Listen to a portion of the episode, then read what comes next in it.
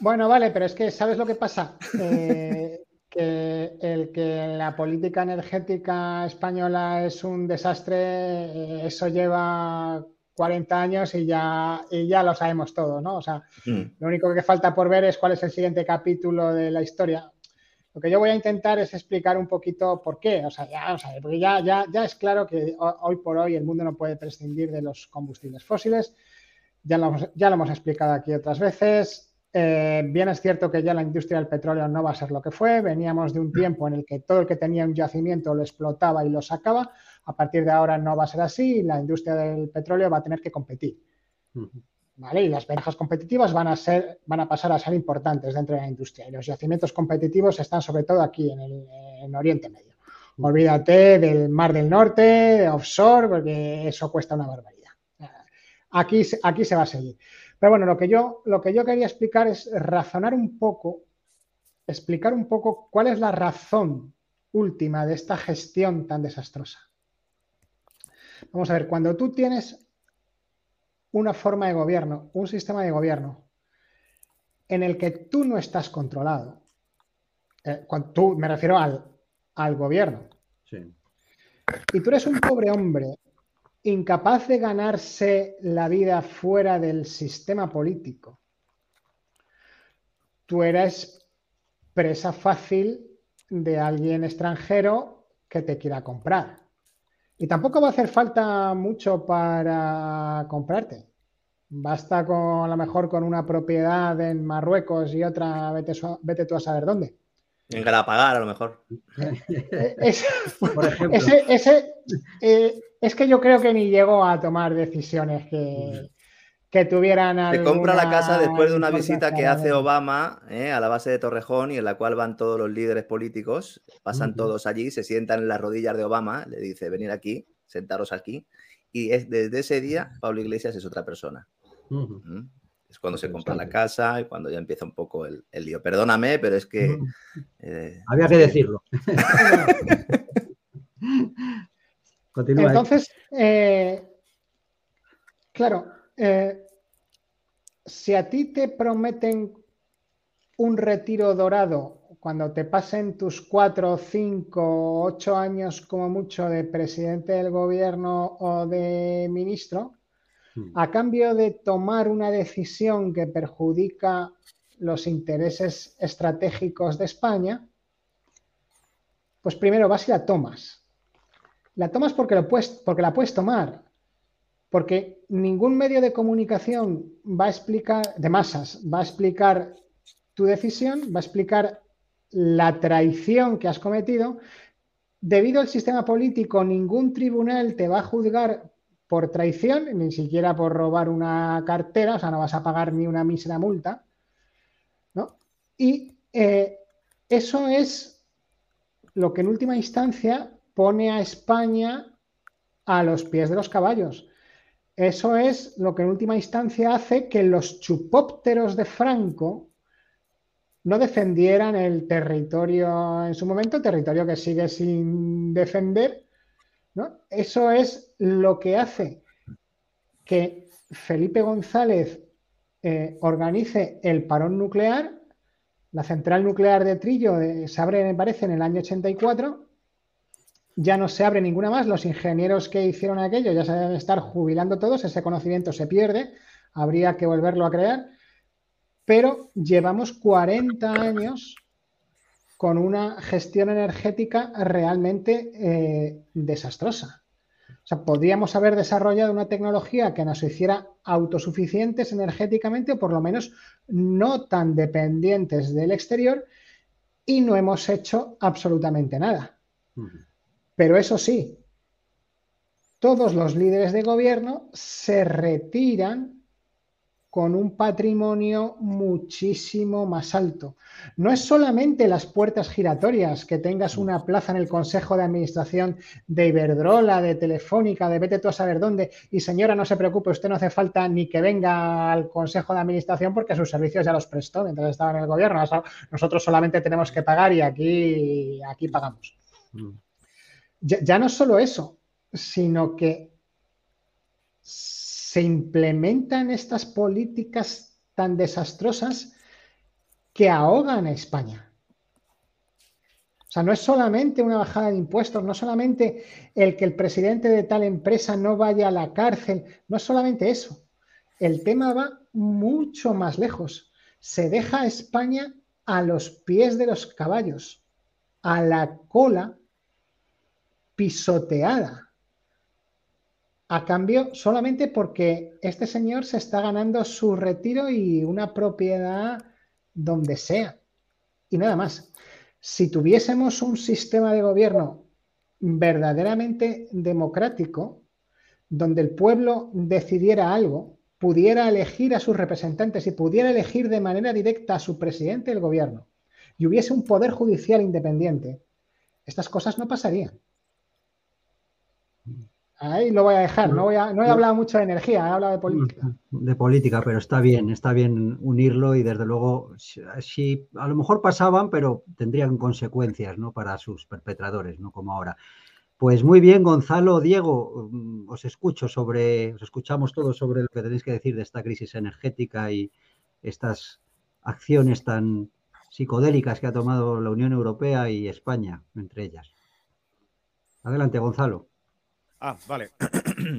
Eh, bueno, pues nada, yo es que me remito a, lo que he dicho antes. O sea, en, realidad la clave de todo esto para entender las décadas de historia que nos preceden, los últimos 100 años, es siempre el mismo, el dominio del sistema monetario por el dólar y el dominio de la energía a través del petróleo.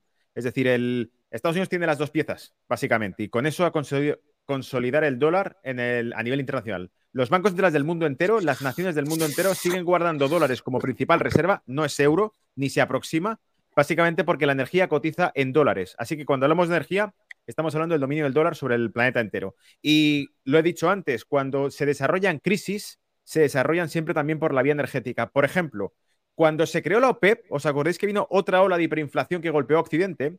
Y casualmente la película termina con incremento de deuda nacional y con una centralización de uno de los principales poderes de cualquier nación, que es la capacidad de emitir moneda.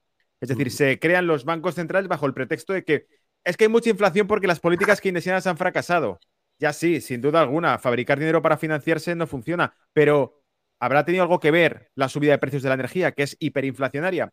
Eh, entonces, todo esto va influyendo eh, y creo que por eso es una herramienta para hacerlo. Otra cuestión clave para entender el momento actual, creo que es que eh, vayamos a lo sencillo, a lo simple y nos hagamos memoria y vemos que llevan hablando de esto dos años, tres años, cuatro años. Llevan hablando de la agenda verde mucho tiempo. ¿De verdad nos creemos que es casual que ahora se corte el suministro energético por una guerra accidental?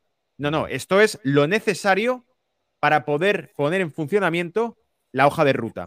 Y eso, dicho por alguien como el señor Donald Trump en 2018, nos dijo, cuando este tipo llegue a la presidencia, si es que llega, se disparará la energía.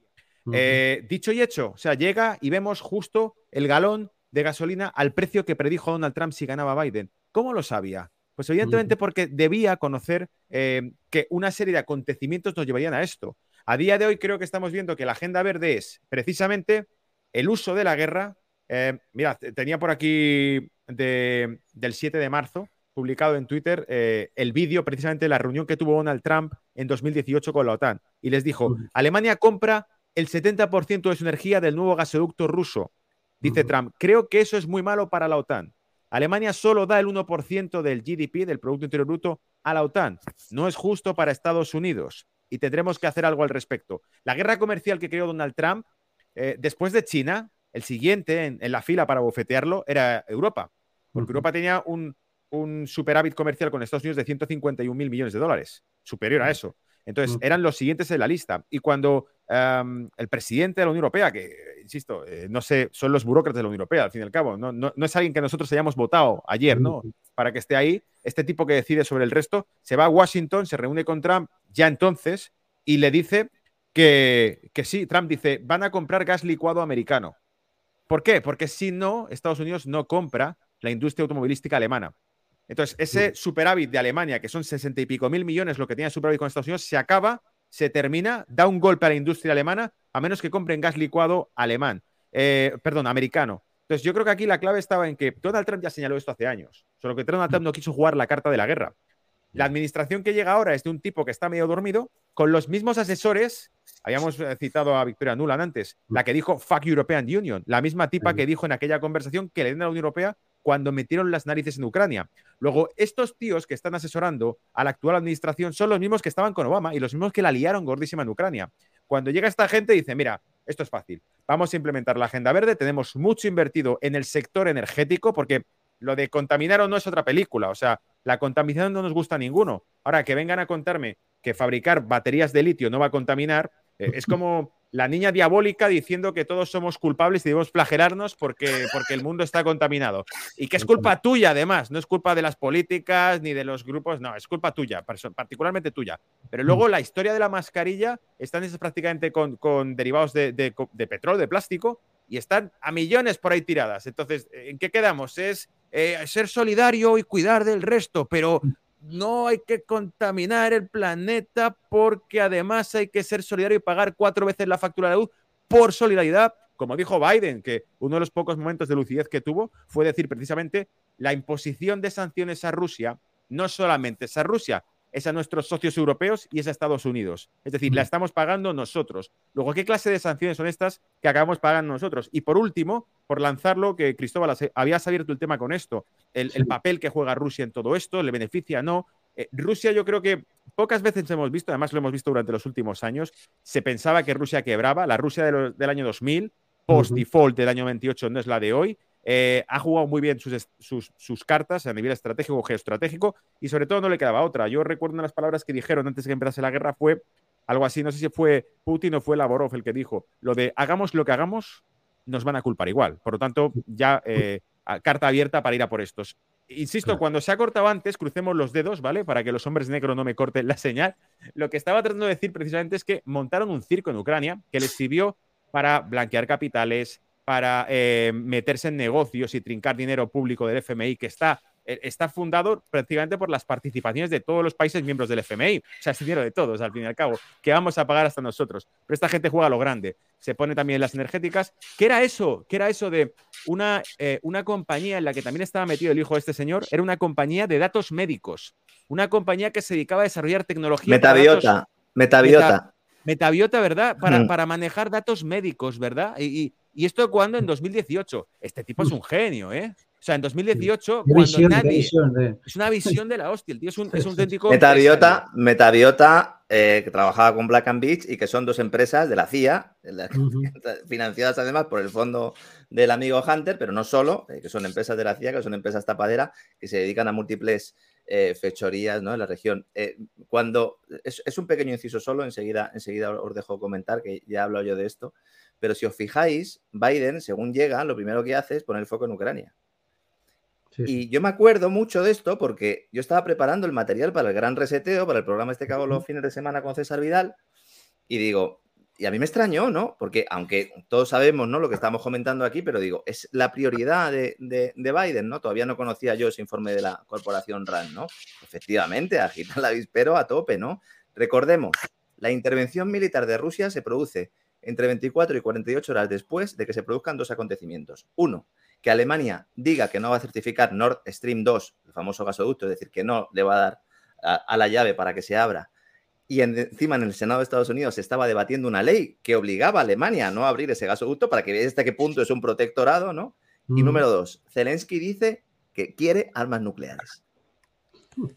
Ese día es en el que yo me di cuenta que estoy equivocado, porque yo llevaba dos meses en el programa diciendo que no iba a haber una intervención militar. Yo también, yo también dije lo mismo. Dije, no, esto es para hacer ruido.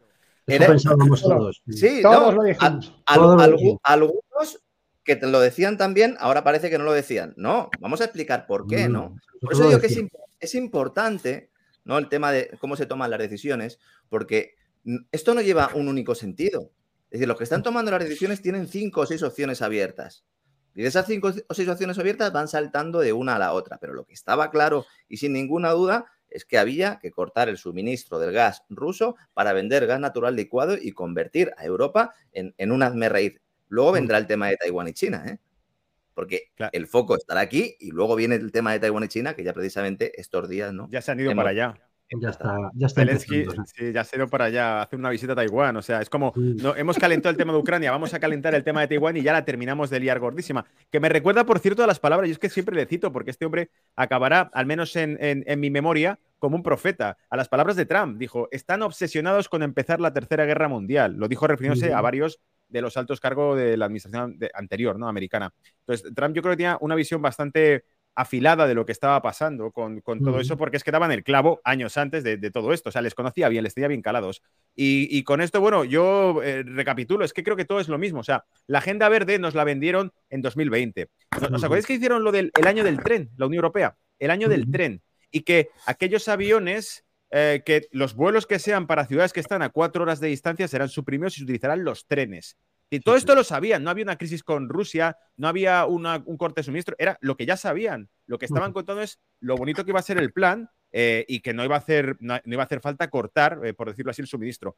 En el caso de Reino Unido, por ejemplo, anunció Reino Unido que para el año 2030 la producción total de coches, de vehículos en Reino Unido, sería energética, es decir, coches eléctricos. Pero claro, eso planteaba varios problemas estructurales, y es que más del 90% de su producción es vehículos eh, de diésel o de, o de combustible. Y en este caso, la autonomía de un coche eléctrico no es la misma que un vehículo de combustible, es más corta. Por lo tanto, otro problema que planteaban estructuralmente hablando era, si tenemos eh, cada 400 kilómetros una gasolinera, habrá que poner cada 200 kilómetros un punto de repostaje de eléctrico para los coches. ¿Y cuánto tarda en cargar un coche para volver a, arrancar y a, seguir el camino? Bueno, pues bastante más tiempo. Entonces, te, te plantea una serie de problemas que te llevan a un imposible. Saben de sobra que eso no es viable. Solución, si ya han dicho que va a ser así y que se van a eliminar los coches eh, de combustible normal para salvar al planeta, casualmente el que te lo dice es el que vende los coches eléctricos, em, eh, si, va a ser así, es que hay un plan B. ¿Y cuál es el plan B? Te cosen a impuestos, el que tenga un coche de hidrocarburo o de gasolina es que es rico, eso es lo primero. Y lo segundo, van a colectivizar el transporte probablemente. Dirán, no, pues como no se pueden tener, lo que dijo Elon Musk, no, saldrás a la calle, tú ya no tendrás coche, pero serás feliz. Saldrás a la calle, sacarás el móvil y directamente harás una, con una aplicación, una llamada para que te recoja un taxi que ni siquiera es un señor, es una máquina, que era lo que decía Héctor. Trabajos improductivos que suenan a patadas, el principal problema, ya lo han planteado ellos también, la solución. Eh, bueno, es que sobra gente, es que sobra gente. O sea, el mundo que vamos va a estar tan digitalizado que nos sobra la gente. Y si nos sobra la gente y los coches los van a conducir eh, robots, tipo eh, un coche Tesla, ¿no? Directamente que te pasa a recoger, contaminamos mucho menos, el mundo es súper limpio, ¿vale? Pero es que sobra gente, ya no habrá ni conductores, ni chauffeurs, ni historias. Todo esto es lo mismo, es Great Reset, es la agenda, el, Green Deal, el, Green Deal, el Great Reset eh, y la Agenda 2030. Es la hoja de ruta con todo lo que han hecho, la digitalización de la identidad, ¿Por qué una digitalización de la identidad? Probablemente para lo siguiente que vendrá, los CBDC. La tasa de inflación súper disparada, voy a decir una locura, ¿vale? La tasa de inflación súper disparada, ¿qué es? Una incautación de, patrimonio a la gente, ¿no? Porque al fin y al cabo tu dinero cada vez vale menos. Y si tu mm. dinero cada vez vale menos, crean el problema para plantear la solución. No, es que como hay mucha tasa de inflación, ¿sabéis cuál es la solución? La eliminación de dinero en efectivo. Los CBDC, las, las criptodivisas emitidas por bancos centrales, es la mejor solución para todos. No solo eso, tranquilos, la próxima crisis os emitimos una wallet y os metemos la pasta en el bolsillo para que vayáis a consumir. Estimulamos esta vez sí la oferta monetaria, pero por el lado de la demanda, no por el lado de la oferta. No confiamos en el crédito a las empresas porque los bancos nos han fallado en eso. Vamos a dársela directamente a los ciudadanos. Barra libre de dinero, que se lo gaste en lo que yo diga, porque no es lo que ellos quieran. Y en el tiempo que haga falta. Es decir, como ha hecho el Yuan Digital, la versión beta te dice, puedes consumir ese dinero en determinados activos y en un plazo determinado. No es intercambiable, no puedes transferirse a otro, es solo para ti, para comprar lo que yo te diga. Después de esto que vendrá, joder, ¿cómo vamos a hacer una, una cartera digital con dinero digital emitido por bancos centrales que nadie va a querer? Eh, utilicemos el, pasaporte digital que creamos con la pandemia. Si es que todos son piezas de un mismo puzzle que te llevan a lo mismo. Un mundo mm. tecnocrático y completamente digitalizado. Joder, es que les ha venido caído del cielo la pandemia. ¡Pum!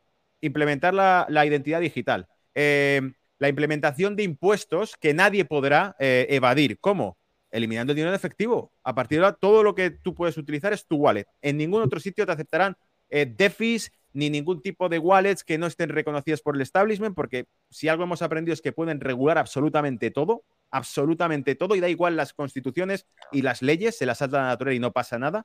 Por lo tanto, wallets digitales, dinero digital, se elimina el dinero físico, los impuestos, la tasa de interés negativa es impuestos al ahorro, gástatelo o te lo quito.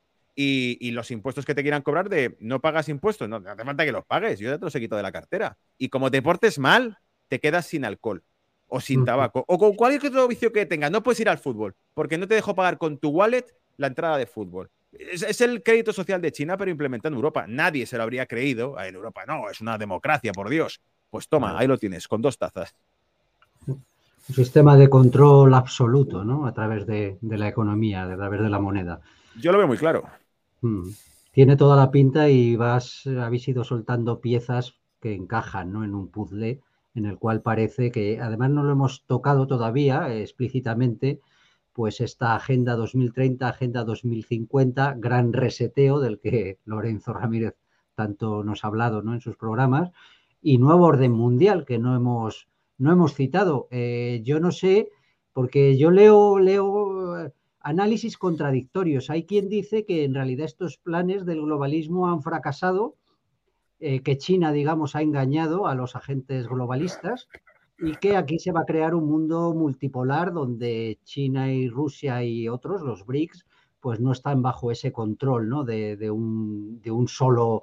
Eh, de, solo Estados Unidos, por, por decirlo claramente. Yo no sé cómo lo veis vosotros, si todo esto, como ha estado ahora mismo explicando Gonzalo, son piezas eh, puestas a propósito para armar este puzzle, para que tengamos que aceptar inevitablemente esa transición a, otro sistema monetario, estas monedas digitales de los bancos centrales, o bueno, y, y, si pensáis que ellos están fracasando en algunos de sus objetivos o creéis que, que va viento en popa. No sé quién quiere iniciarlo, este, este asunto. Diego. Eh, no te oímos, Lorenzo. sí, que estaba, estaba desactivado. Sí. Bueno, pues básicamente, eh, lo que quiero yo aportar un poco aquí, a ver, este concepto de, nuevo orden mundial, ¿no? Que, del cual se está hablando mucho, el nuevo orden mundial es algo que ya desde los tiempos ¿no? de Bush se hablaba mucho, ¿no? que además ha dado lugar a muchas teorías y a muchas hipótesis conspiranoicas y tal que yo creo que, bueno, ya es una evidencia, ¿no? Nuevo orden mundial, eso es como el cambio climático. El, clima cambia, sí. Hay un nuevo orden mundial, sí. Hay un nuevo orden mundial cada determinados años, ¿no? Yo discrepo con aquellos que piensan que el objetivo último de China y el de Estados Unidos es distinto. O sea, yo creo que el objetivo básicamente es el mismo. ¿Por qué? Porque no estamos hablando de un gobierno elegido democráticamente ni en Estados Unidos ni en China. Estamos hablando fundamentalmente de una élite o mejor dicho, de un grupo de élites que luchan entre sí, que pugnan entre sí para ver de alguna manera cómo van manejando ¿no? este mundo y que se han dado cuenta de que el, sistema, como hemos explicado ya durante todo el programa, estaba quebrado y necesitan darle una nueva vuelta de tuerca. Ellos lo llaman reseteo, lo llaman reinicio. Eh, hay Agenda 2030, en el fondo todo es lo mismo. Otros hablan de agenda globalista. César Vidal, por mm. ejemplo, emplea mucho el término, emplea mucho el término de, de globalismo, pero lo que se pretende básicamente es acabar con las soberanías nacionales, crear organismos multilaterales que sean los que adopten las decisiones, eliminar la capacidad del individuo, antes ha hablado también de acabar de la familia, aislarlo de alguna manera para que no pueda tomar decisiones, para que no pueda pensar. Y esto es una, esto es una agenda que está sobre la mesa, ¿no?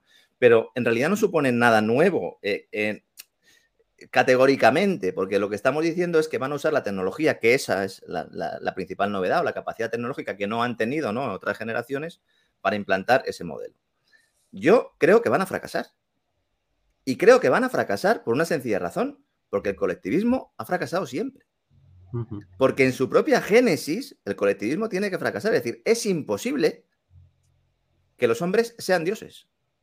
Y estos señores piensan que pueden ser dioses. Totalmente. Entonces toman sus decisiones considerando que ya han llegado a un determinado nivel y además confiando tanto en la tecnología se ha apuntado aquí, pero el concepto de cuarta revolución industrial de Klaus Schwab, presidente del Foro Económico Mundial, es clave. En el fondo es una agenda transhumanista. Elon Musk está trabajando ahora con todo el tema de Neuralink. Silicon Valley está trabajando también eh, mucho en esta línea. Esa, esa, iglesia de la singularidad de Ray Kurzweil y compañía, ese Yuval Noval Harari, que nos dice que, los, que los, eh, los, hombres que no seamos transhumanistas en el futuro vamos a ser los chimpancés en mm. este nuevo salto evolutivo. Es decir, aquí hay gente que está muy mal de la cabeza. Están locos. Que tienen mucho poder y en muchos casos que adoran al que estaba en la cruz, no adoran. Menos al que estaba en la cruz, adoran a todos los que hay, ¿no? Y esto es un componente importante que muchas veces se elude cuando se hace un análisis geopolítico y económico. Y a mí me gusta siempre mencionarlo porque está ahí, es decir, Mark Zuckerberg, yo conozco gente muy cercana a él que me afirma que es un profundo satanista. Entonces, no se trata de que nosotros creamos que hay entidades malignas o no, eso cada uno es libre. Lo relevante es que esta gente piensa que está en contacto, de alguna manera, y que tienen una especie de misión divina. Y eso es fundamental para entender a dónde nos llevan.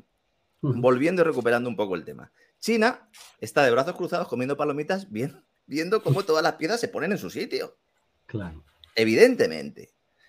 El que inaugura el último foro de Davos es Xi Jinping. Sí, sí. Putin tiene una relación muy estrecha con el foro de Davos. Yo empiezo a pensar ahora que de alguna manera la operación de intervención militar, aparte de por la defensa, de separar a la OTAN, que te pongan misiles en casa, además de todas las, cosas evidentes y que son obvias y que son reales, China está utilizando todo esto como una piedra de toque. Porque en realidad China era quien quería ligar parcialmente el yuan al oro. De momento está viendo cómo funciona con Rusia. China es el mayor acreedor, bueno, el mayor propietario, ¿no? De, dólares y de, y, de, y de treasuries, ¿no? Sí, De todo el mundo, ¿no? Entonces, ¿qué va a hacer China con esos dólares? Entonces, están viendo un poco lo que está sucediendo. Y hay una pugna de élites por tomar ese control. Pero yo no creo que haya objetivos distintos en esta, en esta materia. ¿Mm? Si Rusia fuera China, o sea, si Putin fuera el presidente de China, a lo mejor podríamos planteárnoslo porque uno escucha sus discursos o analiza un poco, ¿no? Eh, eh, eh, su referencia que hace a los valores, etcétera, etcétera, la familia, la tradición, etcétera, etcétera. Pero Xi Jinping no. Xi Jinping es un tipo funcional que lo que quiere es poseer el mundo. Pero de igual manera que quieren poseerlo los señores del Deep State, del Silicon Valley, que Deep State, también aprovecho para decirlo, Deep State hay en Estados Unidos, es el más importante, pero hay en todos los países, un Deep State. Pues aquí se llama Indra y Telefónica, pues aquí se llama Indra y Telefónica, pues sí, señores, es que es lo que hay. Son gente que toma decisiones, o se llaman a Patricia Botín o se llama quien sea. Ya seguramente ya te hayan tumbado el canal después de las declaraciones que estoy haciendo yo ahora mismo, ¿no? Pero bueno, es que esto es lo que hay. No va, a ser la primera vez, eh, Lorenzo, ya no, varias. Ni la segunda, ni la tercera, ni la cuarta. Entonces, tenemos es que hay buen contenido. A un Silicon Valley. tenemos a un Silicon Valley que muchos libertarios, liberales, digo libertarios porque como también nos escucha mucha gente al otro lado del charco, mucha gente que dice, bueno, es que son empresas privadas que toman sus decisiones. Y un pimiento.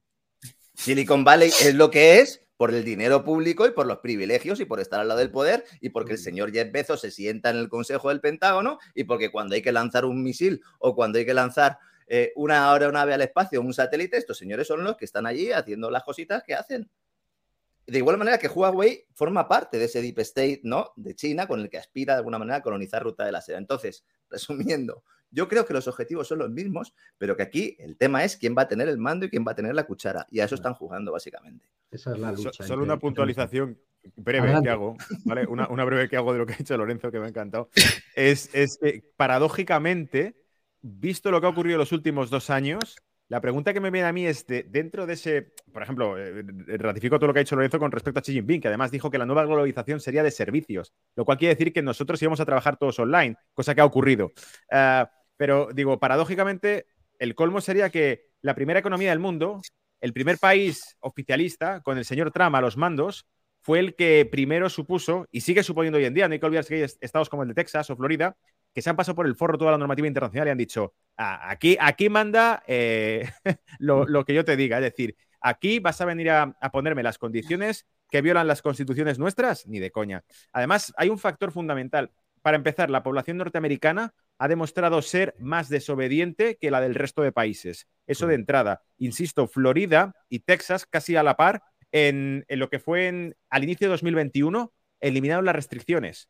Los estadios de fútbol llenos de gente, los restaurantes abiertos, pero no llegaba el apocalipsis. ¿Vale? Es como Reino Unido jugó un poco esa carta al principio, pero luego enseguida dijeron, no, no, perdón, me he equivocado, que sí, que sí, que vamos con todo a lo que digáis. Y empezaron a jugar lo mismo. Pero aquí en Reino Unido eliminaron todas las restricciones igual para ganarse un poco la mala imagen de las fiestas de borracheras mientras todo el mundo estaba encerrado. Y dijo, bueno, pues quitamos todas las restricciones. Y casualmente los casos de COVID, lejos de aumentar, disminuyeron. Veníamos de 20.000 casos aquí en Londres. En Londres, ¿eh? 20.000, 20 y pico mil casos en un solo día estamos ahora en torno a 3.000 y pico, ¿vale? Eh, y, nadie lleva prácticamente ya mascarilla en el metro ni en ningún sitio. O sea, cuando voy a España te quedas un poco en shock porque se te olvida y la gente te chilla. caballero que nos va a matar a todos, porque va sin la mascarilla, entras en algún sitio y se vuelven locos, ¿no?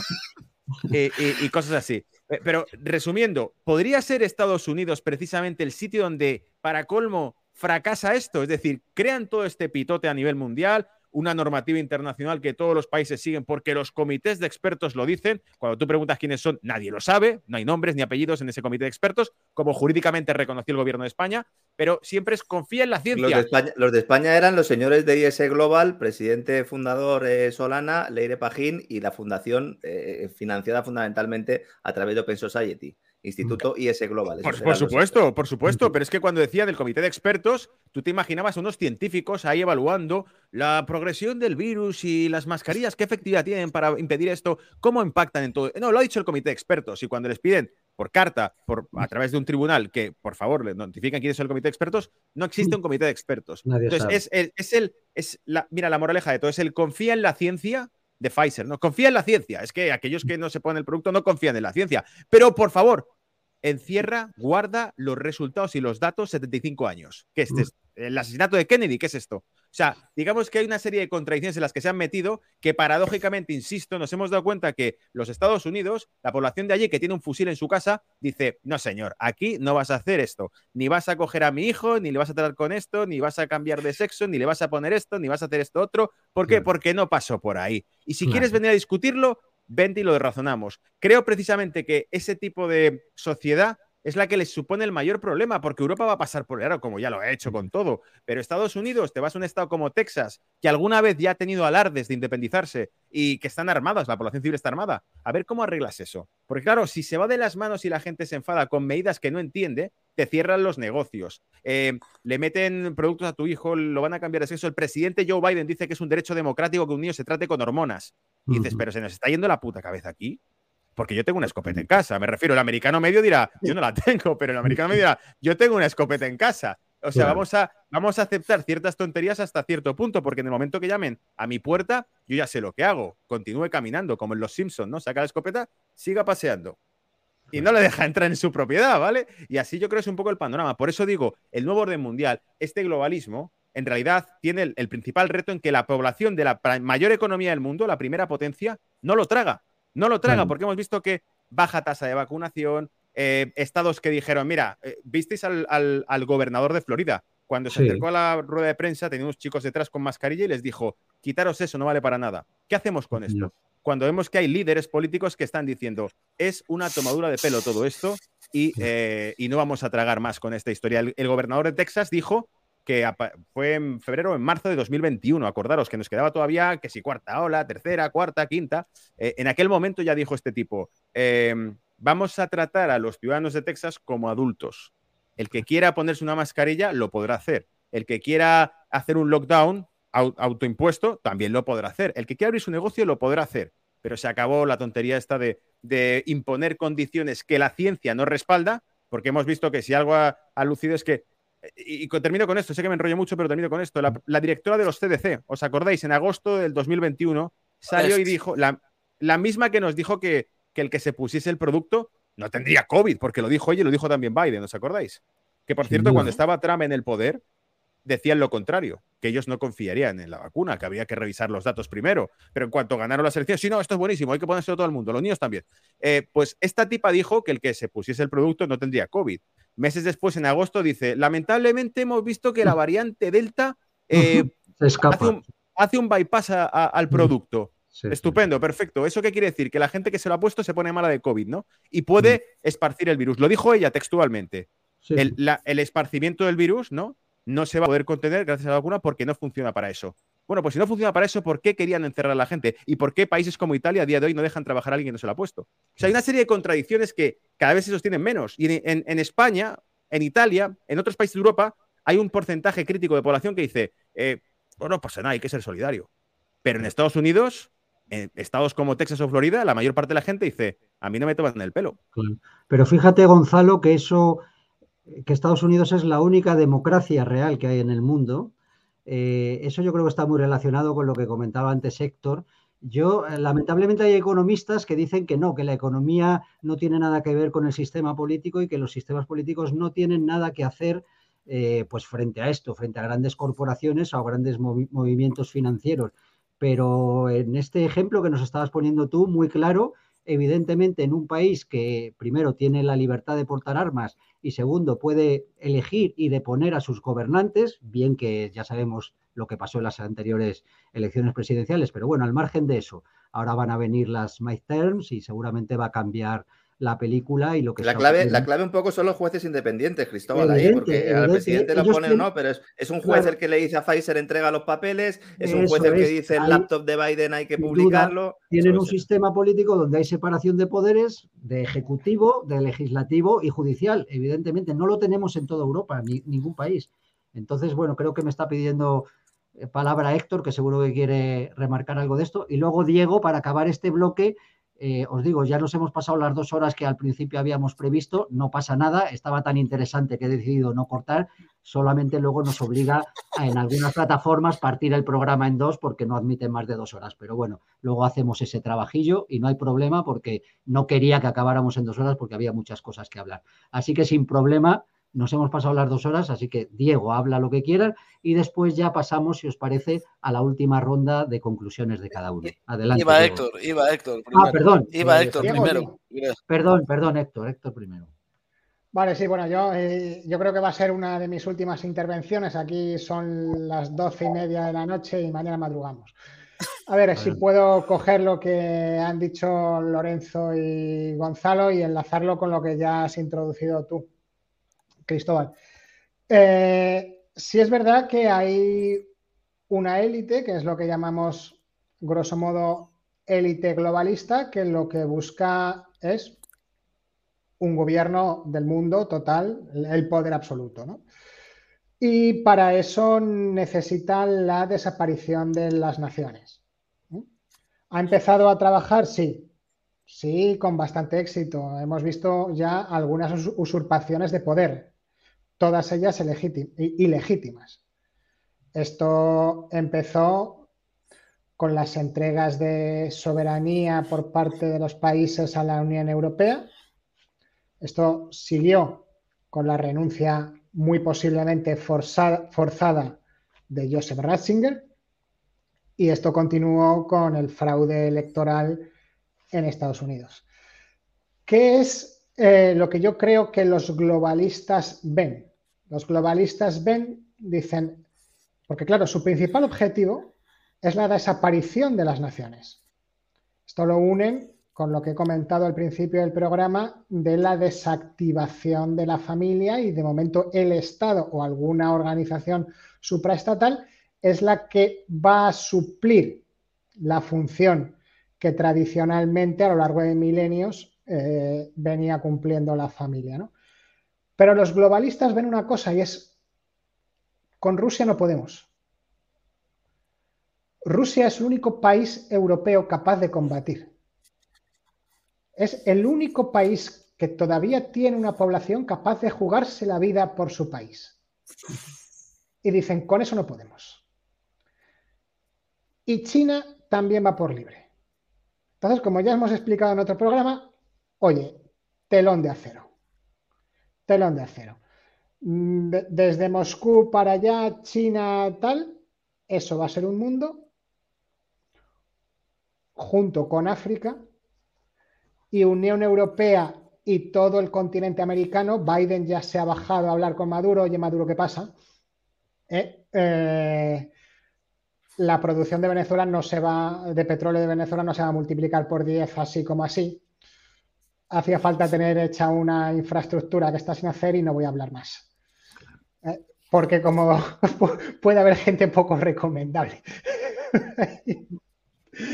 vale. Entonces. Hay alguna petrolera mm, verde por ahí también, ¿no? Metida en el fregado. Y mucho peor que eso. Eh, no tiene Los hombres de negro, eh. Cuidado que se te corta. Luego, luego te lo, Luego hablamos fuera de antena si no se hace muy mal. Luego hablamos de sin burka, sin burka podemos hablar luego si quieres. Exacto. Sí. Eh, entonces, ¿por qué pueden hacer eh, los globalistas esta usurpación del poder nacional, de lo que tradicionalmente ha sido siempre el sujeto político que es la nación, en lo que hemos visto antes, ¿no? Con, pues con la entrega del Sáhara o eh, condicionando las políticas energéticas de España. Porque estos países no tienen una verdadera constitución, que es lo que decía Cristóbal. ¿Mm? Vamos a ver, ¿qué es una constitución?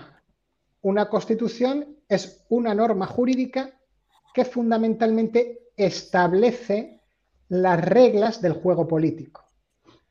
De tal manera que después, cuando hay las elecciones normales, pues eh, eh, los legisladores o los gobernantes únicamente implementan las jugadas con sus trucos ideológicos en pura lucha por el poder. Pero un jugador no debe tener nunca el poder de modificar él mismo las reglas del juego. Esa es la razón por la que una constitución solamente puede ser realizada por cortes constituyentes elegidas ex profeso para eso y solamente para eso. Mientras hay un gobierno provisional para gestionar el Estado, no sea que venga una pandemia mundial o vete tú a saber y no hay gobierno, entonces fíjate. ¿No? Pero para hacer una constitución hay que convocar cortes constituyentes por distrito uninominal, que es como se garantiza la representación, y luego inmediatamente disolverlas una vez que se ha aprobado la constitución y también en referéndum. En estados, en países que no tienen constitución, al gobernante se le permite la entrega de soberanía a una entidad supranacional. ¿Por qué están surgiendo ahora las entidades supranacionales? ¿Cuál es la, razón que voy a decir científica? ¿no? Empieza a aparecer el concepto de bien público global. La capa de ozono, la concentración de CO2 en la atmósfera, empieza haber bienes públicos globales cuya gestión no es posible por parte de un Estado solamente, sino que esa gestión tiene que llevarse a cabo por parte de un gobierno mundial. Y esa es la razón que justifica el surgimiento de estas organizaciones multilaterales. ¿Cómo se están llevando a cabo? Lo lógico, siguiendo la teoría constitucional, sería que los países se federaran y dentro de estos organismos hubiese un Senado, representación igualitaria de cada país, y que cada país fuese libre de elegir si se federa o no se federa. Y luego que se convocaran cortes constituyentes para hacer una constitución mundial. Así tendríamos un marco, unas reglas del juego democráticas. No es así como se está haciendo, sino que aprovechándose de la falta de constitución en la mayoría de los países, prácticamente todos menos Estados Unidos, estas organizaciones supranacionales están ganando poder gracias al poder que le están entregando los gobernantes de esos países no democráticos. Pues y esto es lo que enlaza eh, con lo que comentaba, me parece que era Gonzalo, de que Estados Unidos no traga. Claro. Estados Unidos conquistó su libertad política gracias a una guerra de liberación. En Europa no hemos conquistado la libertad política. En Europa tenemos la libertad que nos dieron los marines americanos que vinieron aquí a hacer el acordeón. Que no vinieron a eso, ¿eh? Ojo, que hasta que la Unión Soviética no gana en Stalingrado y entonces ven, oye, estos se asoman al Atlántico por Lisboa, hasta que no ven eso, no es cuando desembarcan en Normandía, ¿eh? Cuidado. Pero en España tenemos los regímenes políticos que instauraron Marshall, aquí en, en Europa, Marshall y cómo se llamaba el otro, no, no era eh, Ike, este, Eisenhower, acuartelados en París, ¿vale? Pero los países de Europa nunca han conquistado su libertad política, el concepto se desconoce. Están acostumbrados a tener amo. Con las revoluciones liberales del siglo XIX, lo, lo único que se consiguió fue que el poder pasara de la monarquía a la oligarquía burguesa. Mm. Y en esa seguimos, pero no se ha avanzado nada más. Mm. Esa, y voy a utilizar un régimen falangista, un, un término falangista, esa revolución pendiente, que no es la de falange, claro, es la que está haciendo posible esa usurpación de poder por parte de estas organizaciones supranacionales. Yo prácticamente he terminado, Cristóbal. Gracias, muchas gracias, Héctor. Pues, Diego, nos falta tu opinión sobre esto del nuevo orden mundial y bueno, lo que quieras, porque se pasa de un tema a otro porque es muy complejo ¿no? el asunto. Así que, Diego, te escuchamos, cuéntanos. A ver, como he comentado, esto es una agenda han empezado primero por la educación, han empezado con las eh, políticas de género, políticas verdes, em, empezaron a adoctrinar. Lo primero que tienes que hacer, si tú quieres eh, amoldar una sociedad, es atacar por los niños. Entonces, los han estado amoldando, amoldando. Después hemos creado el contexto, creando alarmas de climáticas, como todos llevamos escuchando desde que en 2000 íbamos, en el año 2000 íbamos a estar invadidos por el agua y prácticamente íbamos a tener que ir en canoa. Acto seguido, eh, han ido pisando el acelerador con la pandemia porque han creado ya la situación para, eh, vamos a acelerar, vamos a implantar eh, estas, estas políticas que conducen a pues, crear crisis energéticas totalmente ficticias para así obligar a, a, países que son como la Unión Europea dependientes de la energía totalmente que sean esclavos, pues en este caso, intervenidos un protectorado de Estados Unidos. Y ya lo hemos visto, como comentaba Lorenzo Ramírez, como eh, no, no, se vendía el gas licuado, supuestamente porque el fracking es altamente contaminante, y de repente tenemos el, gas licuado que viene del fracking.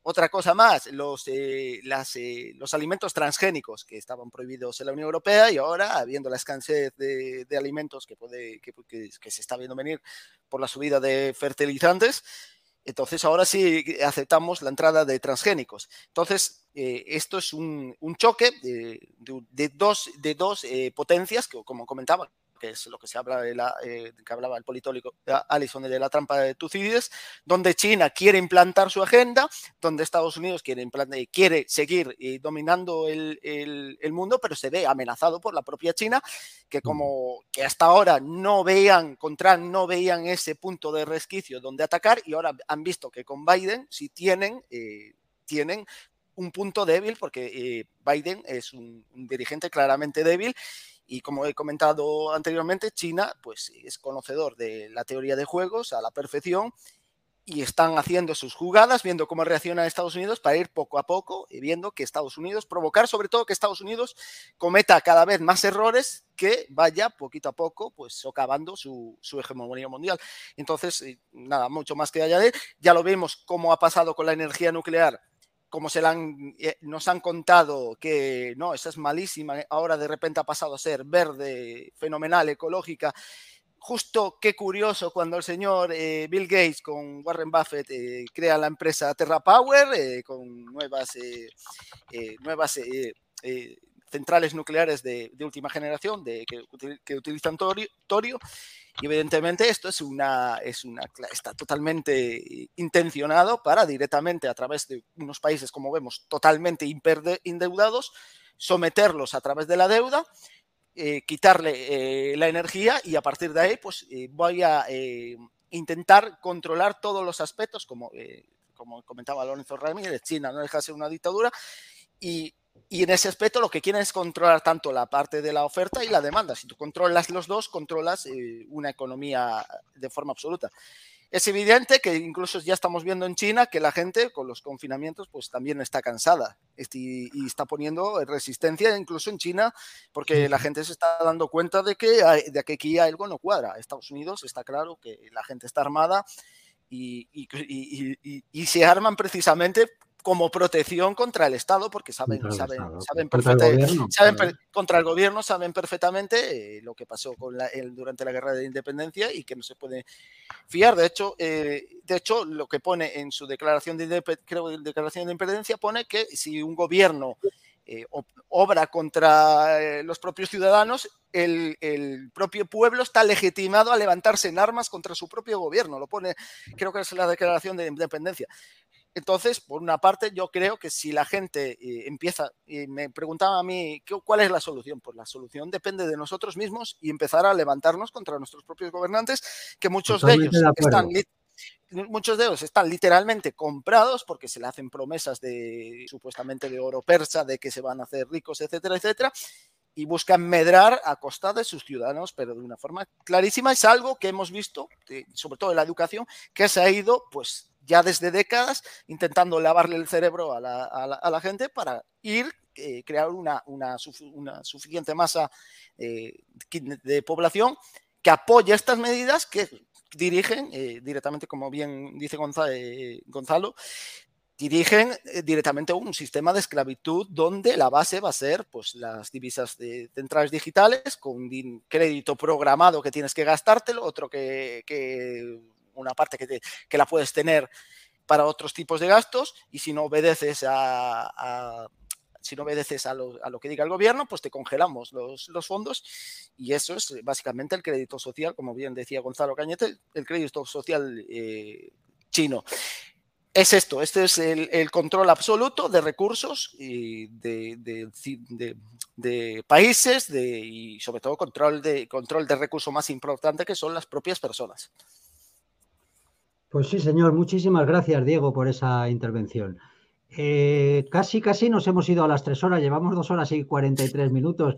Eh, podríamos estar otra hora, otras dos horas. Yo tengo aquí puntos que ni siquiera hemos tocado, pero yo creo que ya está bien de abusar de vuestra paciencia y, bueno, de vuestra generosidad por estar ahí analizando. Así que si os parece, vamos a dar una última ronda de conclusiones y sí que me gustaría que, porque he visto que algunos de los espectadores pues lo han pedido, ¿no? Que, a, bueno, aparte de la conclusión final de lo mal que va esto y la mala pinta que tiene todo, pues sí podéis dar alguna recomendación para la gente normal, no para los grandes financieros, pero bueno, hay gente que a lo mejor tiene sus 20.000 eurillos de ahorro en un banco, hay otro que tiene una hipoteca, hay otro que está pensando en comprarse una casa o venderla, pues ¿qué creéis vosotros que deben hacer o que pueden hacer para que por lo menos pues no quiebren completamente, ¿no? Tal y como parece que, estamos abocados, ¿no? Eh, me gustaría daros el orden contrario al que empezamos, entonces primero Héctor, después Diego, después Gonzalo y acabamos con Lorenzo, si os parece. Y bueno, si podéis eso, ser breves para ver si no nos pasamos de las tres horas. Pues Héctor, adelante, te escuchamos con tu conclusión final. Sí, gracias Cristóbal. Eh, bueno, lo, de dar consejos cuando no se sabe lo que va a ocurrir y hay este nivel de incertidumbre, lo sé, lo sé. Hay, hay, que tener mucho cuidado, ¿vale? Eh, yo puedo explicar lo que hago yo. Bien, Y el que quiera seguirme, que me siga, y el que no, no, yo tampoco es que sea el camino, la verdad y la vida. Pero bueno, yo, es lo, que puedo hacer. tampoco tengo discípulos ni nada de eso. esperemos no acabar como. Eh, vamos a ver, hemos hablado de la burbuja inmobiliaria aquí que se está gestando. Eh, el que tenga una propiedad inmobiliaria y no le haga falta o la tenga únicamente por inversión, pues que la venda. Yo vendí el año pasado, a lo mejor me precipité, pero hay un refrán judío que dice, no te preocupes si vendiste barato, ya vendiste. Vale. Em, el tema del oro y tener un portafolio de metales preciosos, oro de verdad, del que se guarda en bóvedas, Mm. no las estampitas esas, ¿eh? pues también es una cosa que yo hago. Eh, y, qué más? Bueno, lo, que hemos comentado, ¿no? Eh, si se puede llevar el dinero, tenerlo diversificado regionalmente a lo largo del mundo, pues eso es una cosa muy buena. Un poquito en el Reino Unido, un poquito en Estados Unidos, un poquito en los Emiratos Árabes Unidos. La cuenta de Venezuela me la habrán cerrado. la dejé a cero. El Bolívar ha caído mucho, ¿eh? Sí, está muy mal. Tendrás 100.000 trillones de bolívares ahí. Está muy mal. Eres millonario.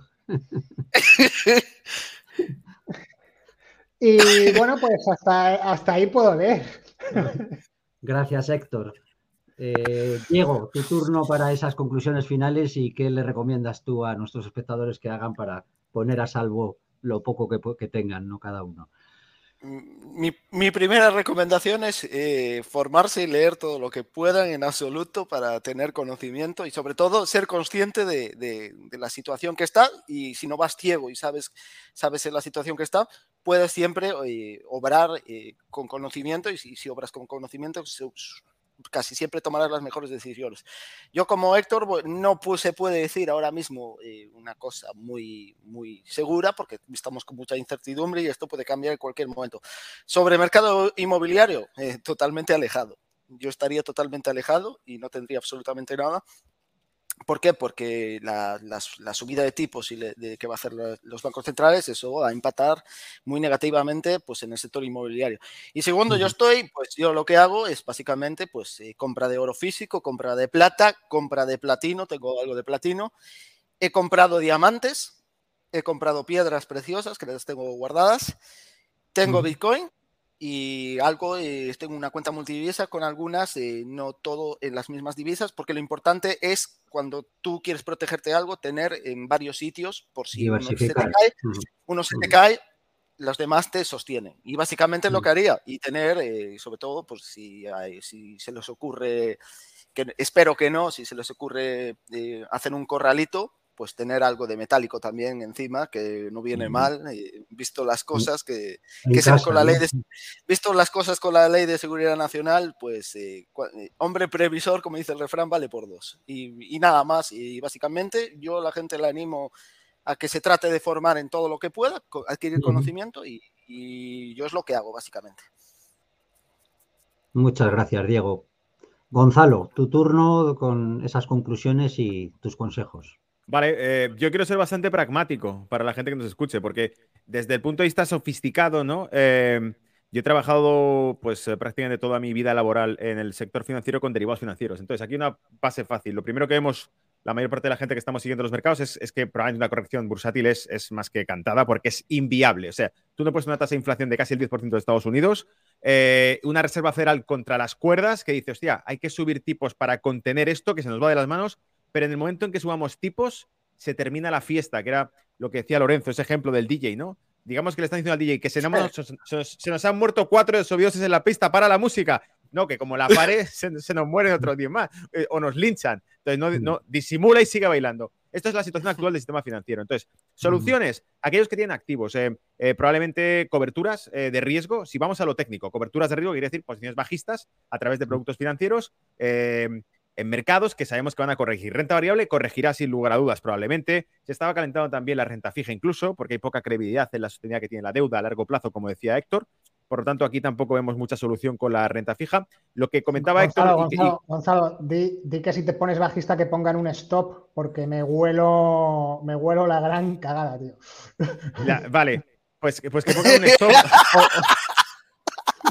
o, lo que ellos quieran. Lo, lo, que te digo es, cuando, cuando digo ponerse bajista, Ojo, no digo, no digo ponerte bajista, súper apalancado, esperando que haya una corrección de 100 puntos en el IBEX. No. Estamos hablando de que si esto corrige, si la Reserva Federal se ve en un callejón sin salida y le mete mano, el talegazo que va a tener el mercado va a ser histórico. ¿Por qué? Porque tenemos una inyección de 8 trillones de dólares en el balance de la Reserva Federal. Tened en cuenta una cosa, cada corrección bursátil que hemos visto motivada por las burbujas era dura, era una regresión cada vez más dura a nivel de puntos. Vale, pues imaginaros la corrección que habrá en un mercado que ha metido, ha duplicado su balance histórico, como decía al principio Lorenzo, en valores absolutos lo han duplicado en un año.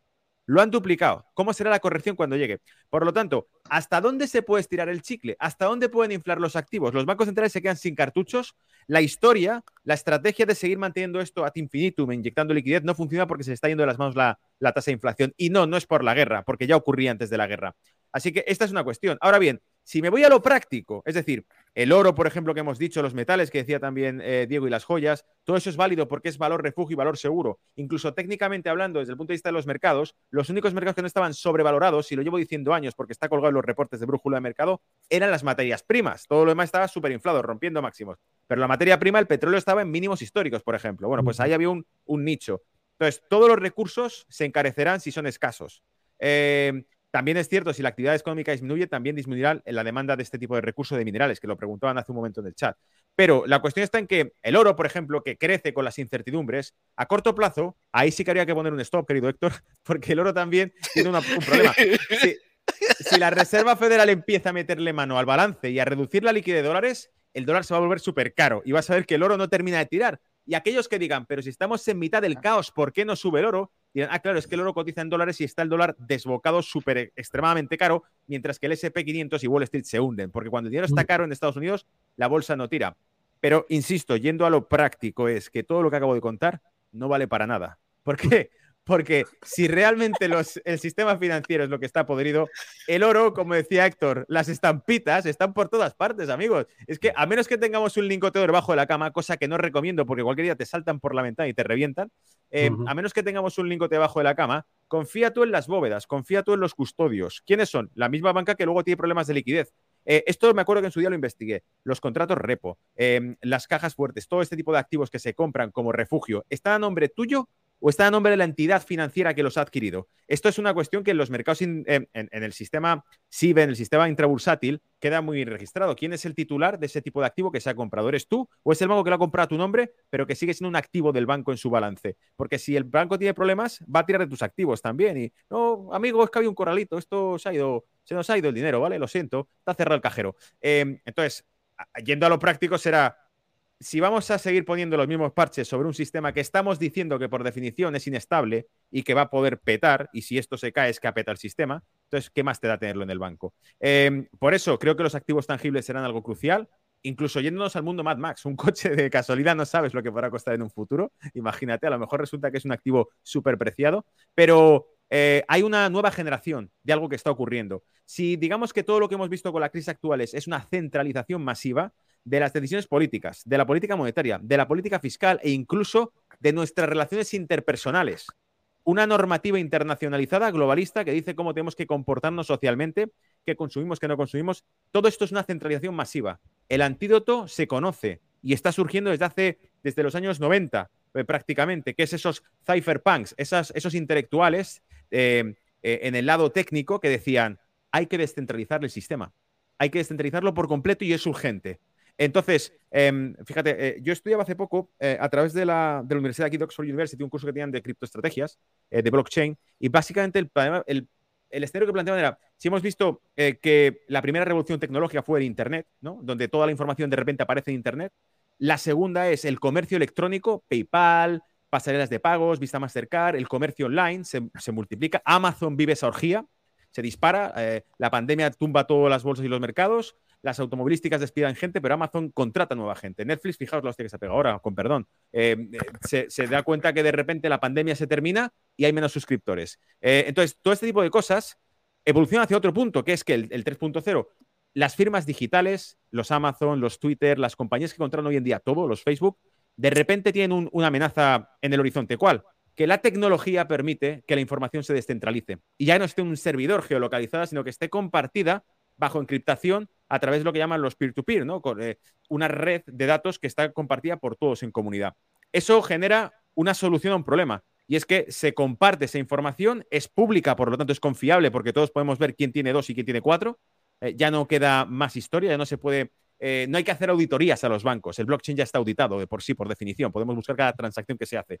Y esto es un problema, porque pese a que el blockchain puede ser también la caja de Pandora o, o el caballo de Troya, porque puede mm, tracear absolutamente todo. Por otro lado, supone, como, como habíamos dicho al principio del programa, un riesgo de desbancarización, en eh, lo que llaman en inglés el bankless. el que al final no te haga falta las entidades financieras bancarias como tal. Y sobre todo, esto planteémoslo en todos los escenarios, no solamente en el escenario monetario, sino también en el escenario, por ejemplo, de la información. Eh, un Twitter, si estuviese descentralizado, como es un Odyssey, por ejemplo, o como hay otras plataformas proyecto que están descentralizadas, el propio dueño, la propia firma, no podrá decir qué contenido elimina, porque los usuarios lo seguirán manteniendo, la comunidad lo mantendrá. Eh, si eso ocurriese, significa que acaba de fracasar una vez más el proyecto, que es lo que habéis dicho rato antes, ¿no? De que al final el colectivismo fracasa. Pero el colectivismo centralizado del que están hablando, al final lo que sobrevive que es la dinámica humana, las ideas, la gente buscándose la vida. Por lo tanto, lo que ocurrirá, yo preveo, es que toda esta serie de problemas que hemos puesto, que la gente ahora está en casa aterrorizada diciendo, joder, pues menudo panorama súper interesante, pero me pego un tiro. tranquilo, tranquilo, porque me he fumado el paquete entero. los, seres humanos, los seres humanos somos súper bestias, ¿vale?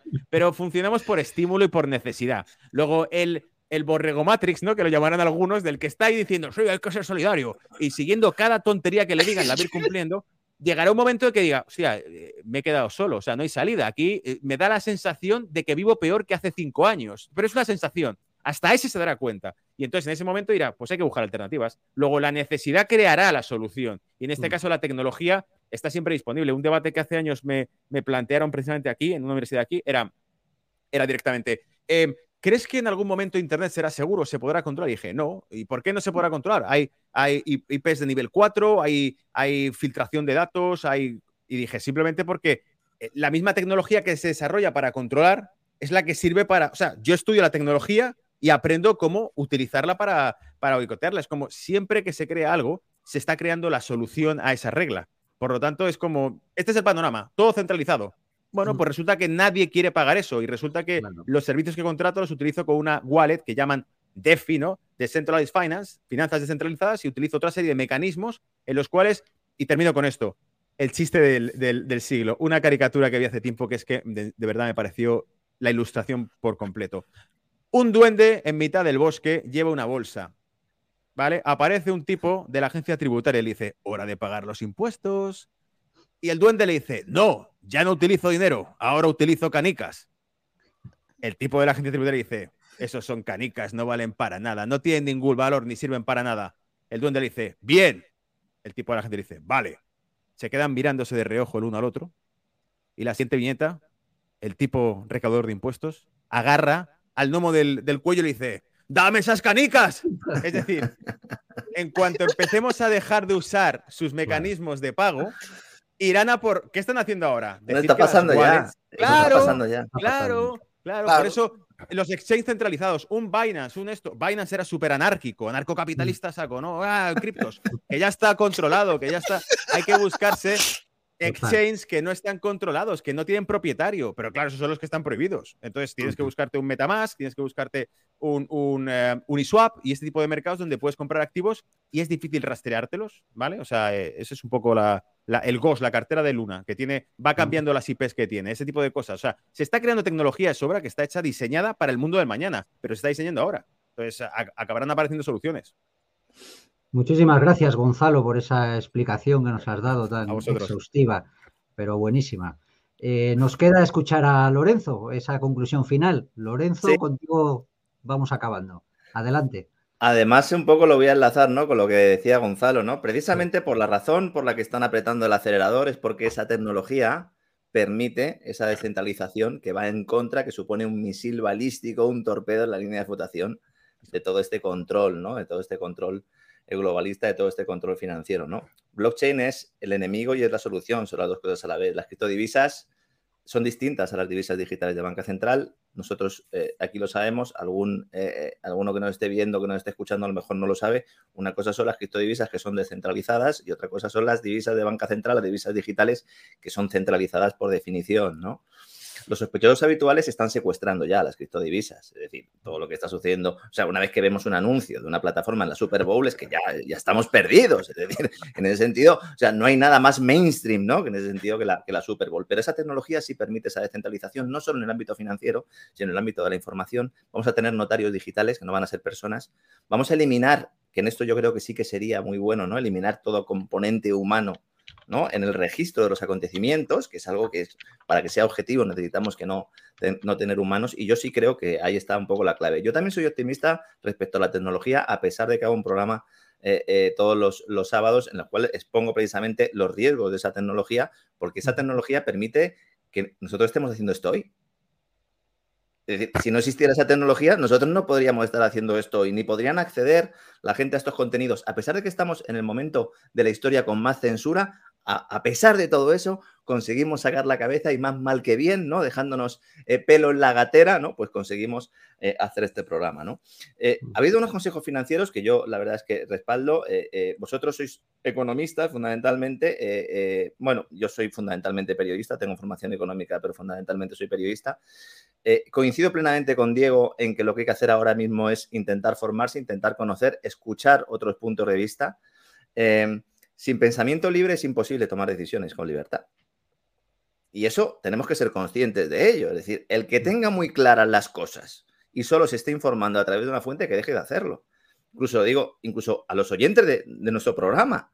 O si nuestros oyentes de nuestro programa solo se informan por nosotros, algo están haciendo mal. Tienen que informarse también por otras vías, contrastar. El periodismo ha muerto. Bueno, el periodismo ha muerto y esto ha permitido que el periodismo nazca de nuevo. Porque el periodismo que estamos haciendo nosotros es un periodismo que es muchísimo más comprometido del que había cuando el Watergate, ¿verdad? Porque nosotros no estamos jugando el cuello y nos estamos jugando el sueldo todos los días. En muchos casos teniendo otros trabajos aparte de nuestro trabajo periodístico, porque si no, no podemos tirar hacia adelante, ¿no? Entonces, eso está surgiendo y eso la gente le gusta, lo acepta, lo respalda y ahí sí que no hay una demanda artificial, ¿no? Entonces, yo lo que creo es que la gente debe conocer la verdad y como no se la están contando ni los poderes públicos, ni, sus empresarios, evidentemente, ni tampoco los periodistas, hay que contarla. Vamos a un periodo de inflación con recesión, sí o sí. Es decir, eso es indudable, ¿no? Yo pienso que se va a producir eh, una recesión y que luego vamos otra vez a volver a la expansión crediticia. O sea, yo, no creo ni que vaya a haber reseteo ni nada. Vamos a ir a, a, una crisis muy tradicional en la cual pues cada uno va a intentar salir por donde pueda y que van a intentar para imponer estas divisas digitales para esa nueva política monetaria que la anterior era no convencional, no sé cómo le, no sé cómo le van a llamar a esto. Será no convencional, digital, resiliente, sostenible e inclusiva y que respete la igualdad de género, y supongo que eso será ¿no? lo, suyo ¿no? Y, y, lo que tiene que venir, ¿no? Pero la gente tiene que saber eso. Cuidado con el oro. O sea, el oro está muy bien, es el único dinero de verdad, el euro se puede confiscar. Es decir, el que tenga oro que sepa cómo guardarlo y dónde guardarlo. El tema de las criptodivisas. Tener Bitcoin es anónimo, es decir, bueno, a no ser que la tengas en un exchange, como comentaba antes Gonzalo, y entonces le, des a otro la llave de tu casa y le digas, bueno, pasa y acuéstate con mi mujer cuando quieras, ¿no? Porque básicamente tener el dinero en un exchange es eso, ¿no? Claro, entonces, el que tiene su llave privada, el que tiene sus Bitcoin propios, es estar seguro desde el punto de vista de que pues, tiene su patrimonio de alguna manera garantizado a, a las expensas de la volatilidad que tenga ese mercado Pero luego, cuando quiera comprar algo, cuando quiera comprar un bien real, pasa por Hacienda. Importante que lo sepamos. Hay mucha gente que dice, no, pues esto como es anónimo ya, pero si te vas a comprar una casa, la escritura la tendrás que poner a tu nombre, la vas a poner a nombre de tu primo, ¿no? No la puedes poner a nombre de nadie, ¿no? Es fundamental que nos opongamos al proceso de identificación digital global. Proyecto ID 2020, ya van tarde, porque lo querían implantar en 2020, impulsado por Microsoft, por Accenture, entre otros, el señor Bill Gates, entren en la página web id2020.org que con la excusa de las vacunas mucho antes de la llegada de la pandemia quieren establecer la obligación de la identidad digital para ligar las divisas digitales también con el acceso a Internet. Se pretende que desaparezca el anonimato en el acceso a Internet, que es otra de las claves que tiene todo este, este proceso. ¿no? Ellos pueden ganar siempre y cuando nosotros no sepamos que ese es el objetivo, porque si sabemos que ese es el objetivo, podemos de alguna manera irnos preparando. Ha habido unos consejos económicos extraordinarios. Yo me voy a centrar más en el plano más humano o espiritual, si vamos a decirlo así. Esta gente vive de nuestro miedo. Esta gente vive de ponernos la bota en la cabeza y de pensar o de hacernos creer que somos inferiores. No lo somos. Somos muchos más. Nos necesitan. Y sobre todo, la mejor forma de luchar es levantando la cabeza. Cada uno en su pequeño ámbito. Alguno dirá, bueno, esto es muy fácil que lo cuentes tú, que estás trabajando de tu casa, tienes una cámara ahí puesta y tal. Bueno, no es tan, no es tan fácil, tampoco en mi caso, pero cada uno con sus pequeñas cosas. Que en su entorno les dé calor. Que crezca la institución familiar, no tiene por qué ser padres hijos, uno puede tener una serie de amigos. Que tengan conversaciones sobre estos temas y que dejen de hablar de tonterías y de, circunstancias que no tienen eh, ninguna relevancia. Que se comprometan, aunque sea intelectualmente.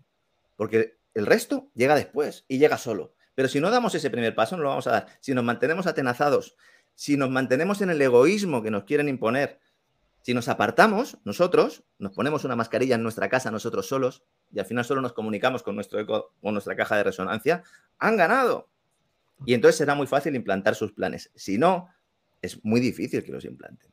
Ojo, habrá regueros de cadáveres. Tenemos que ser conscientes. Habrá gente que se va a morir de hambre. Habrá gente que va a tener serias complicaciones para pagar sus facturas energéticas y de sus casas.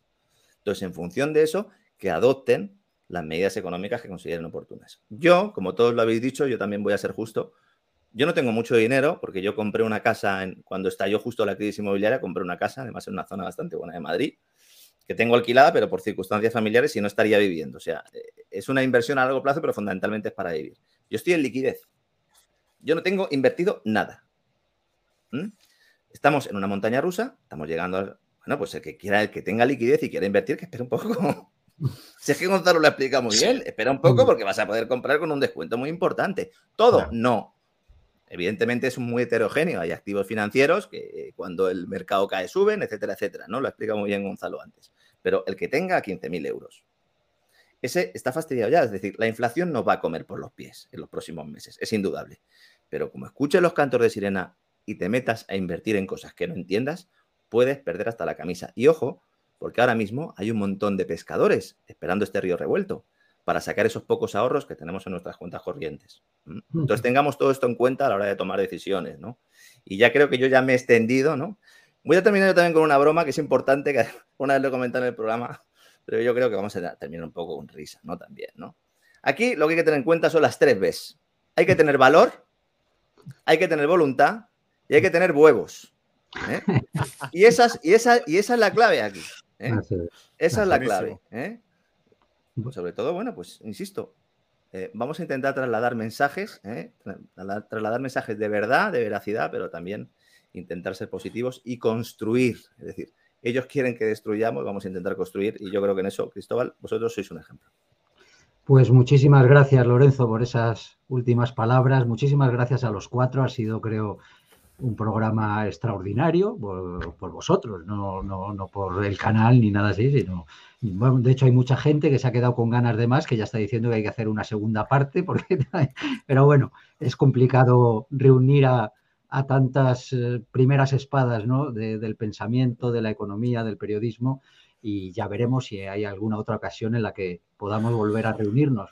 Eh, nada más, daros las gracias a los cuatro y dar las gracias a todo el público que ha estado ahí, ha aguantado estas más de tres horas que llevamos y pediros, pues como siempre, que compartáis, que deis me gusta, que difundáis, porque es la única vía que tenemos. Nosotros no tenemos financiación, no pedimos dinero, no publicitamos los programas, únicamente lo hacemos, cada uno de los que hacemos este programa tenemos nuestros trabajos y nuestras dificultades y lo hacemos eh, pues por mor de, combatir esta barbarie que desde los Hararis y, otros, ¿no? Harari que lo ha citado Lorenzo y yo le tengo bien leído y bien estudiado a ese pope de las corporaciones, que no dice más que estupideces y que creen en supersticiones que se han creído y creen que van a poder crear un paraíso en la tierra, ser eternamente jóvenes, etcétera. Y bueno, todo eso es, ya lo sabemos por las tradiciones, eh, quién les ha susurrado en el oído semejantes creencias y por mucho oro que acumulen no van a poder evitar la hora de su muerte, como no la vamos a poder evitar ninguno.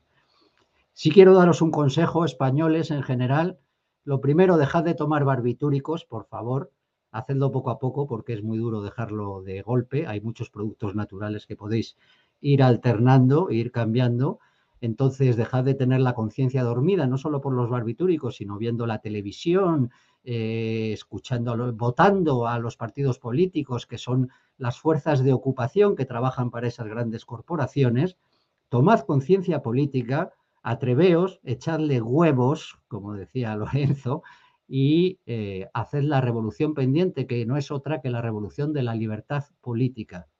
Lo demás es pan para hoy, hambre para mañana. o tomamos esa conciencia como la tomaron los españoles cuando la invasión de los franceses, cuando vieron que nuestras élites nos habían abandonado, pues sabed que estamos en una situación aún más grave. Estamos totalmente en manos de élites extractivas que si pueden van a comerse nuestra sangre, la de nuestros hijos, la de nuestros nietos y la de nuestros antepasados. Entonces, aquí o nos levantamos en toda Europa contra estas élites o no hay nada que hacer. Ese es el consejo que yo os doy, que cada uno vea cómo, desde los suyos, cómo puede crearse comunidades y cómo puede oponerse a este rodillo con el que vienen como si fueran hechos inevitables. No lo son depende de nosotros. Muchas gracias a todos y nos vemos muy pronto. Hasta el próximo programa.